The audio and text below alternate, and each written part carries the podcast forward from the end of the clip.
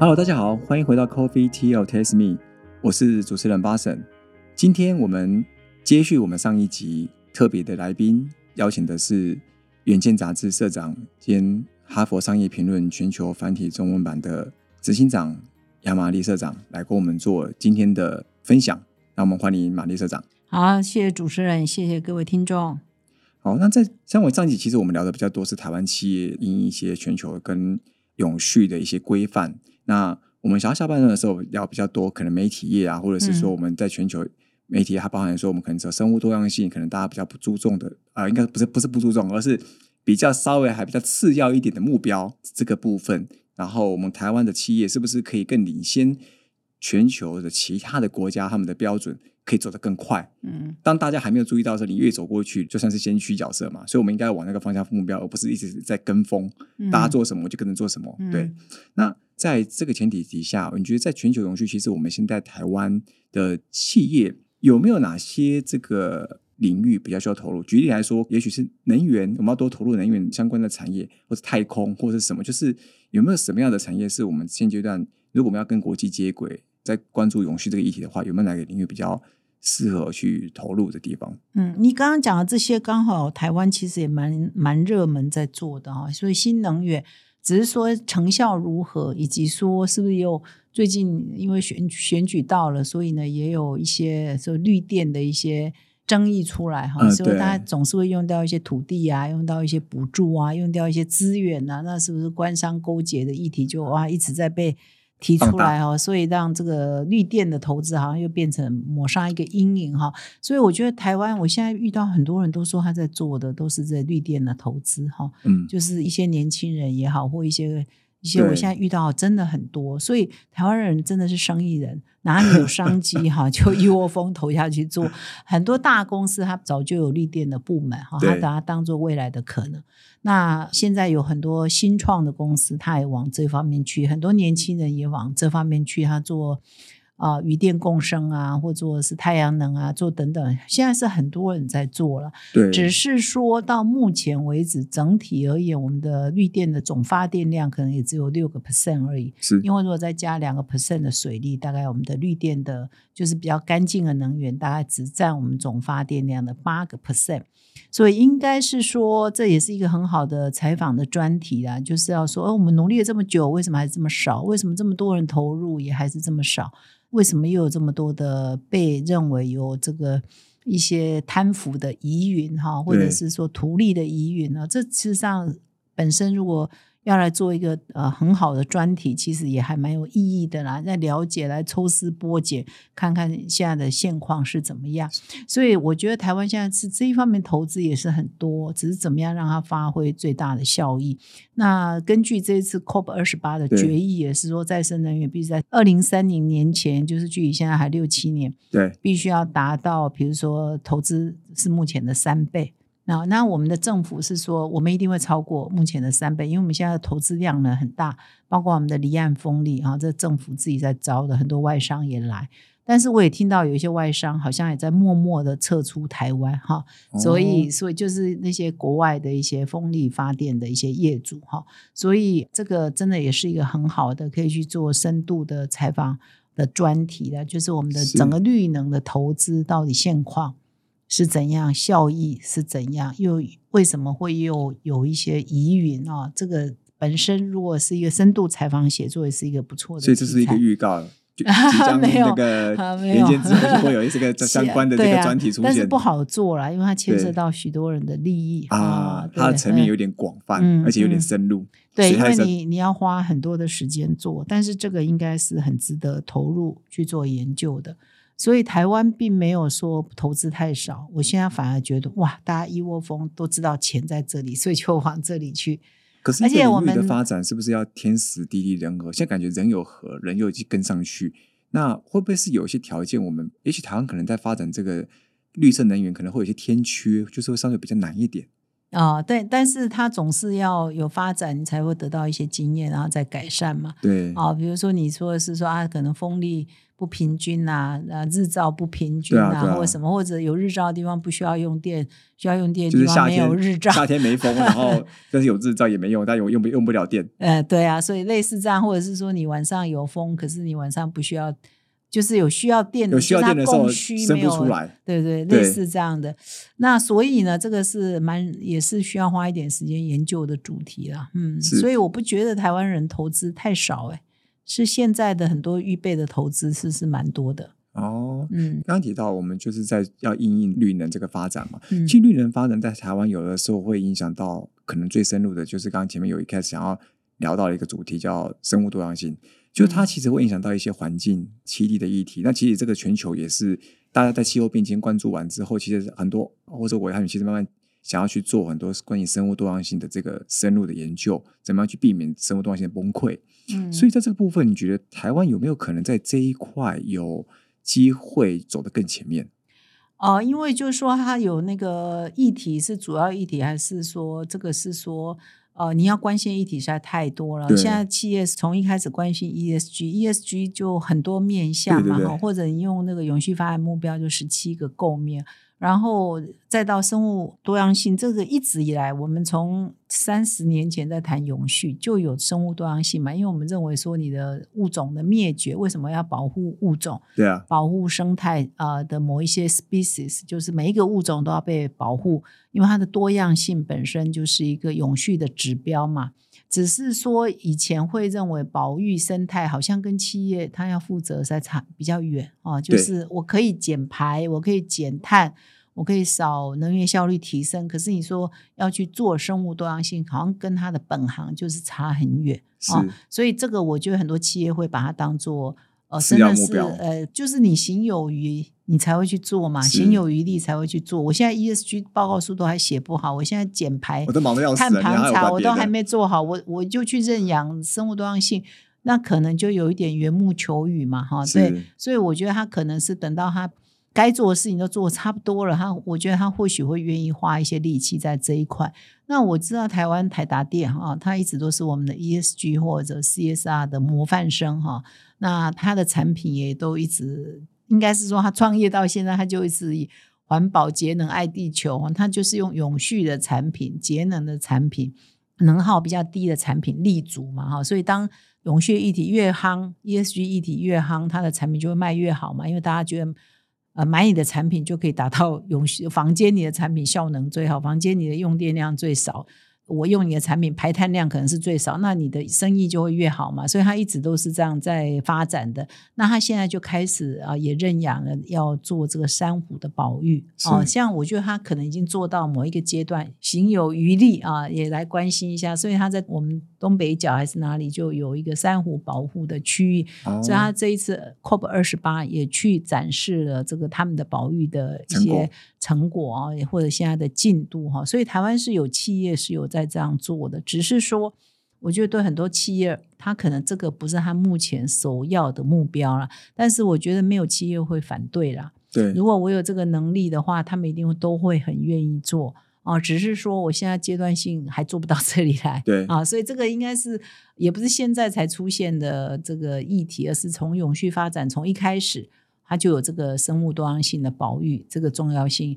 要不然的话，我们不会很多国家都有物种保育嘛，它就是生物多样性的一环啊。就是我不能让这个开发让某些物种灭绝，你要富裕是很难的。对哦，所以这个它也是环境的健康指标哦，生态健康指标之一嘛。所以这个不是新的议题，只是说你现在要企业哦，大家都来做生物多样性保育，可能是他们现在还现在还忙不过来对，现在还做不到这一块了。是那已经有人在做，比如说台大哦，那他就是已经一直都做得很好，所以他现在还有多余的力气可以关心这个。嗯、台大真的是一个很典范的企业，包含在以 DGS 啊全球永续排名都是。嗯那你觉得像这样的一个国际型有可能啊、呃，在永续指标很指标的典范企业，他们当是有没有什么样的一个嗯特质，或者是他们有一个什么样的塑造了企业文化的一个内部转型的过程，才让他们有这这样子有办法去跟全球的永续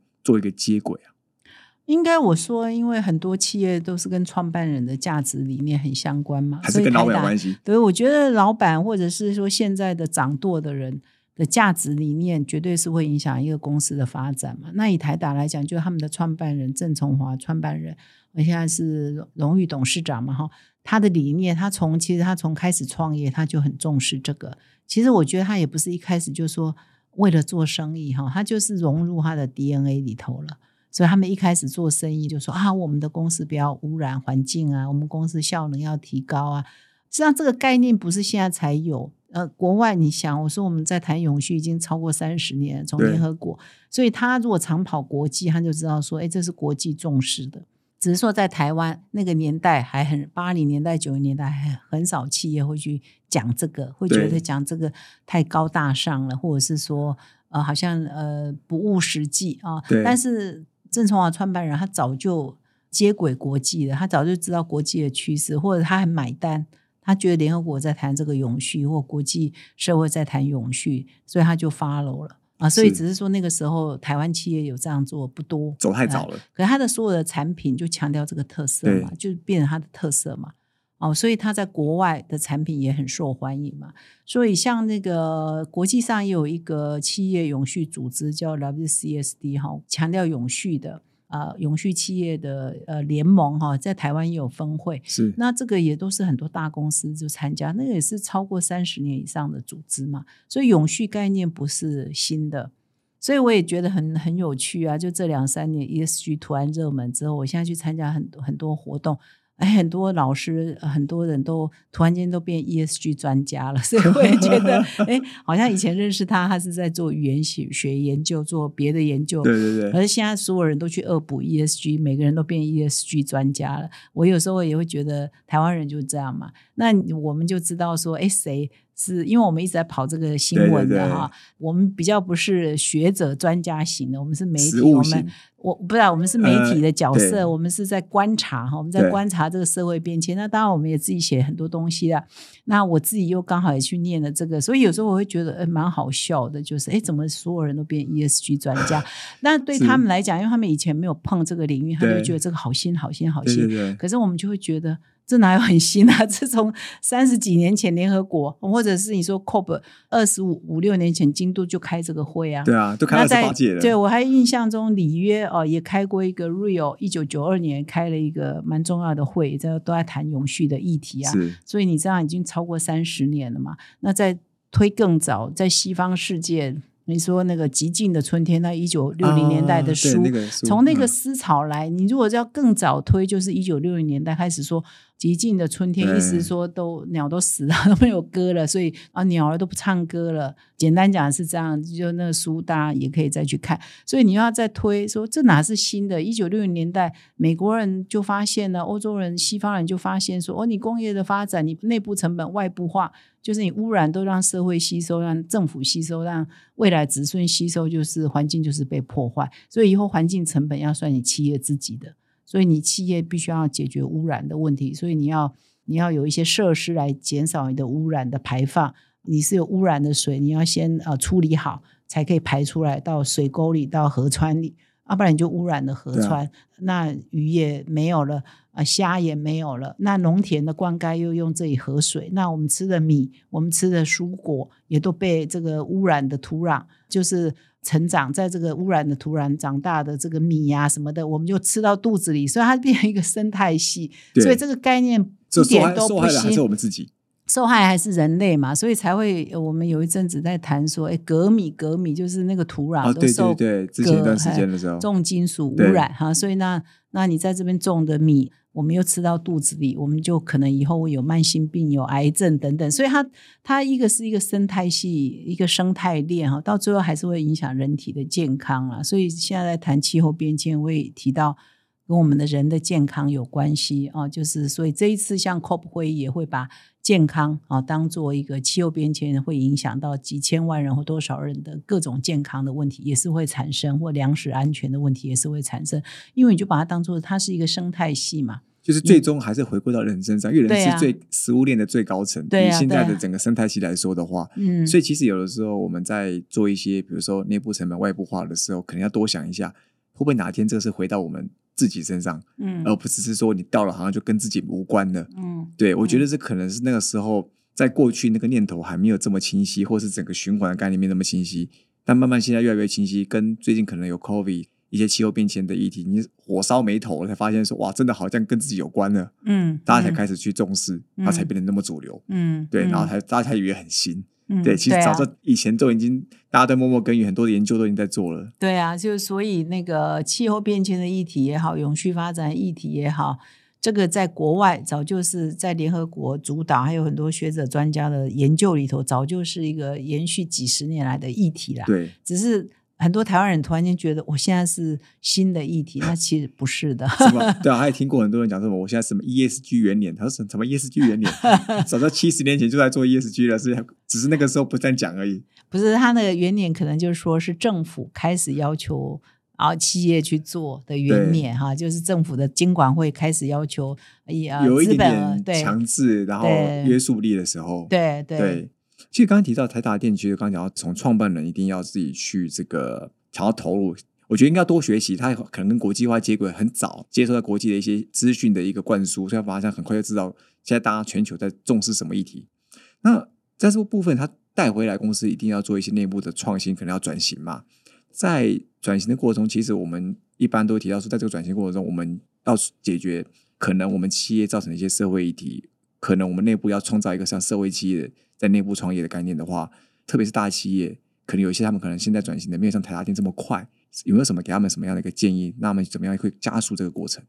呃，很多其实很多大企业都比我们厉害，因为它真的人多资源多哈，它的营业额都破兆的也一大堆哈，啊啊所以真的他们都很知道怎么做了。那现在的一个趋势大概就是会双轨转型，就是说数位转型加。呃，绿色转型哦，digital 加 green 哈，因为数位转型就是你要善用科技，让我们更聪明。当你更聪明的时候，你可能就能源效率，哈你各种的使用啊，你很多的流程，你就可以简化。当你简化的时候，你你需要用到的能源就会下降，那你这样就可以达到这个比较减排或者是减碳的这样的目标哈。所以可以从这个数位转型切入，然后达到绿色转型的双轨并行啊。那可能呃这一方面呢，其实。不好做，其实没有那么容易做，因为数位转型对中小企业是一个很大的、很大的挑战。不是它资本支出之外呢，就是很传统的企业，它可能没有这一方面的知识哈。比如说，它很多，尤其是第一代创业家，到第二代可能好一点，比较年轻嘛。第一代创创业家很多都是黑手出身，他哪懂科技啊？啊，你跟他说买个软体要一百万哈，就很多就吓到了。还再买个硬体要五百万，那而且而且而且所以是每年还要付钱。对啊，然后你要 maintain 的费用啊，每年要升级，所以他绝对付不下去嘛。所以为什么说现在二代转型也牵涉到数位转型，也就是这样，因为只有二代比较年轻的时代，他才有办法接受这些比较新的科技，他觉才会觉得说花这个钱是值得的。那当然，有的时候你有钱，但是你有时候也常常花错了哈。啊，对对对，软体好多，那那个？其实其实我们我们哈佛商业评论已经做呃三届的数位转型，我们叫顶格奖。数位转型顶格奖，其实我也很有感叹，就是说我们自己的媒体也在转型嘛。你常常说，哎，我现在要优化哈哪一块啊？很多数位化要优化。因为很多厂商还提案啊，这个要五百万，那个要三百万，嗯、你说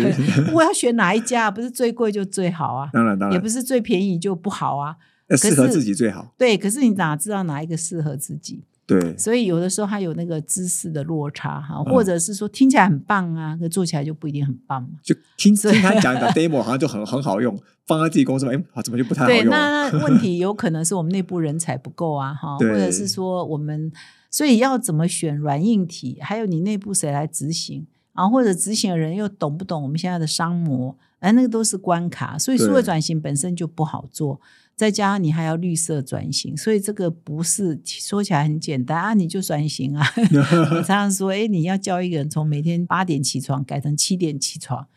他就做不到。对不对？他就是习惯八点起床，说从明天开始你就是七点起床，然后七点到八点你干嘛？很多人也做不到啊。你不要骂一家公司哦，我是有些我们同事记者都会喜欢张皮实事啊，骂这个企业啊转型是啊，那你写起来很轻松啊，转型失利，那你知道人家流了多少汗水或投资了多少冤枉钱吗？没有那么简单呐、做成功我都给他鼓鼓掌、拍拍手，因为都很不容易。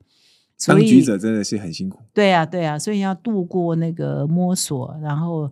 或者你也不确定这样做是对的吗？哎，忐忑哦，很忐忑，让他花下钱又那么多，会不会打水漂呢？这种冒险哦，所以这种主要是那个专业门槛，因为他会做黑手，不代表他懂数位、懂科技，或者他知道说这个产品是符合他需求的。是啊，或者是他找了一堆 IT 人员啊，他来了，诶，他又不适应公司文化，要的薪水又很高，一年两年啥也没做出来，这也很常见啊。啊 所以也，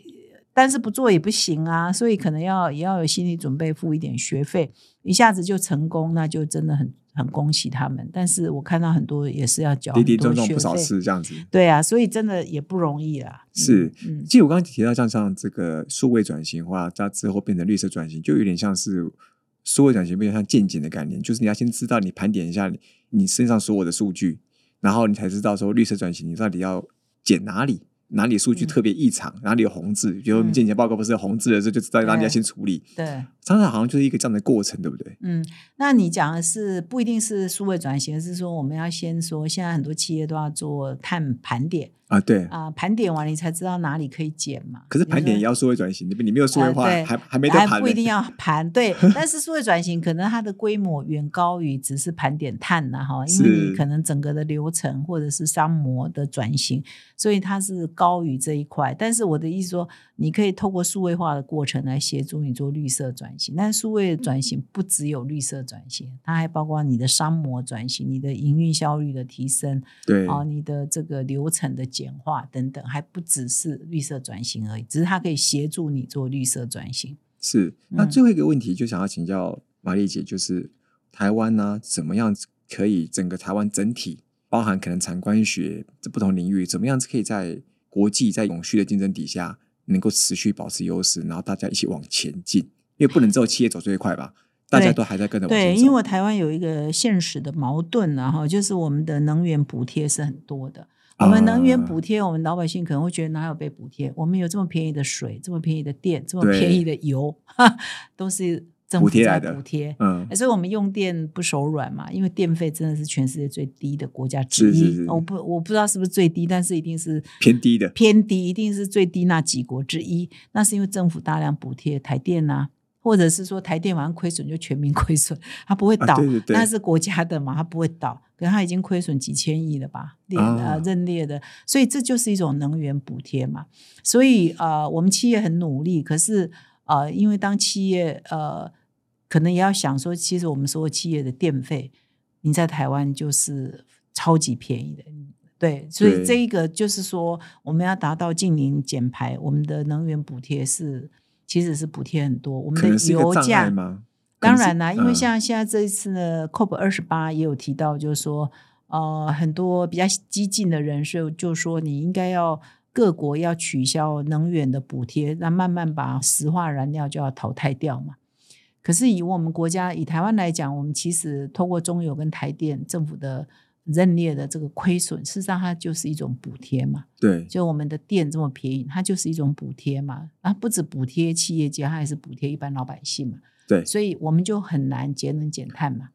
因为因为比较不痛不痒哎，因为电费虽然我们还是觉得很贵啦，啊，但是我们平心而论，真的比很多国家便宜就看看别人，其实发现其实还蛮便宜。对对对，我们的电费真的很便宜，那是因为政府在补贴。那为什么政府会补贴？又跟选举文化有关嘛？谁哦在位都不想要加电费嘛，加电费我就没选票嘛。所以不管你哪一个政党在位，一定都有这个思维嘛。你在野党可以叫，可是你执政党你在野的时候，你可能说要加，可是你上那个位置你就不敢加，因为我的票就不见了。所以又跟我们的选举文化有关，所以这样子的低价，当然老百姓都受惠，企业也受惠，可是就没有办法跟上国际上认为应该要取消能源补贴这一项。是。那我现在想想问一个很难的问题，嗯，那怎么办？我也无解啊，因为因为这个就是要老百，因为我觉得政治人物也不敢得罪选民嘛，现在选民是啊是啊最大嘛。那选民我们都说要这样子，诶，要呃迎上国际潮流。可是当他说，那你每个月要多交三千块电费，那他一定不愿意嘛。所以就生气了所以对啊，所以票一定会跑光嘛。所以我也无解啊，这个跟整个文化、跟整对个社会的氛围有关系啊对有关啊。所以这个很难这个这个对台湾来讲有致命的问题，所以我们的碳排在发电量这一块是很高的。是啊，所以那因为我们的电又特别的便宜，这个无解，我觉得，除非有一个有一任总统说，我只做一任，我把这些都瞧一瞧，我不做第二任，我拼了命只做一任，哎，我只做一任，把台湾应该纠正的事情都纠正一下，不要有连任的压力。反正我觉得这样或许有可能、啊 出现一个这样，就是我又搞不好我的整个党，我自己一任，我整个党也最后一任，没他怕了，除非是这样呃，除非他就是 对啊，不要选票了，放手去做了。对啊，我觉得除非有这种人有这种决心，要不然很难呐、如果他还要顾虑选票啊、不管是个人要连任，还是呃同党的人要连任，他就是有这个选票对，力。这可以是很大的难题。对啊，这就是是一种补贴啊。是所以我们企业做再好，如果政府这边有他，可是我觉得每一个上任的人都摆脱不了这个魔咒，所以我也不是很乐观。是了解了解。今天非常谢谢玛丽姐跟我们分享，真的还蛮深，而且蛮多面向啊，也也以媒体人的角度剖析了现在台湾我们面临到一些真的是一个难以跨越的一个障碍。以整个社会氛围来讲，也可也是。那当然，我们对于企业来讲，我们企业比较自主，我们可以去透可能透过双轨转型，从这个数位转型，再加上这个绿色转型，然后来帮我们企业在完全自主的时候，可以去做到很多这个跟国际上接轨、永续的这样一个趋势。嗯，那当然，以整个台湾要一起往前进，我们当然有一个很大的这个门槛，就是我们可能哎电费可能现在比较便宜，补贴比较多，所以我们在这个坎可能台湾整体来讲一起跨过去可能会比较辛苦一点。那我觉得这个就是等待未来看你会不会有一个 放很敢放手去做的一任，那我们就可以期待那个那样子可能会有机会发生。嗯，做那一任呢，就把所有台湾的问题都把它就呃拨乱反正，反正我就做一次嘛哈。是是我也不求连任，这个会非常对有趣的 但是没有这种人呐、对全世界找不到第二个这样的人，我猜了哈，在这种企业文化。不过我还是提醒各位听众哦，如果趁这个机会宣传一下，如果你对 ESG 想要多一点了解，可以来加入远见共好圈 ESG 共好圈。如果你对数位转型想要多一点了解，可以来加入我们哈佛商业评论的数位转型顶格奖哈。所以这两个事实上我们多年来都关心 ESG，关心数位转型，也都是企业最关心的。我们的集团呢，包括远见跟哈佛商业评论也都在这一方面耕耘很多，慢慢搭建这个舞台，大家可以一起来参加，那你就可以找到同好，你就可以找到伙伴，你就可以找到哎应该怎么做，你总是会认识人，你就可以有个开始这样。对，就可以找到老师辅导，然后找到同学一起学习成长。对对，是，嗯好，再次谢谢远见杂志社长兼哈佛商业评论全球繁体中文版的执行长杨玛丽社长来跟我们做今天很深入的一个分享。好，谢谢巴神，谢谢各位听众，谢谢，Coffee Tea or Taste Me，轻松聊永续，我们下次见，拜拜。拜拜。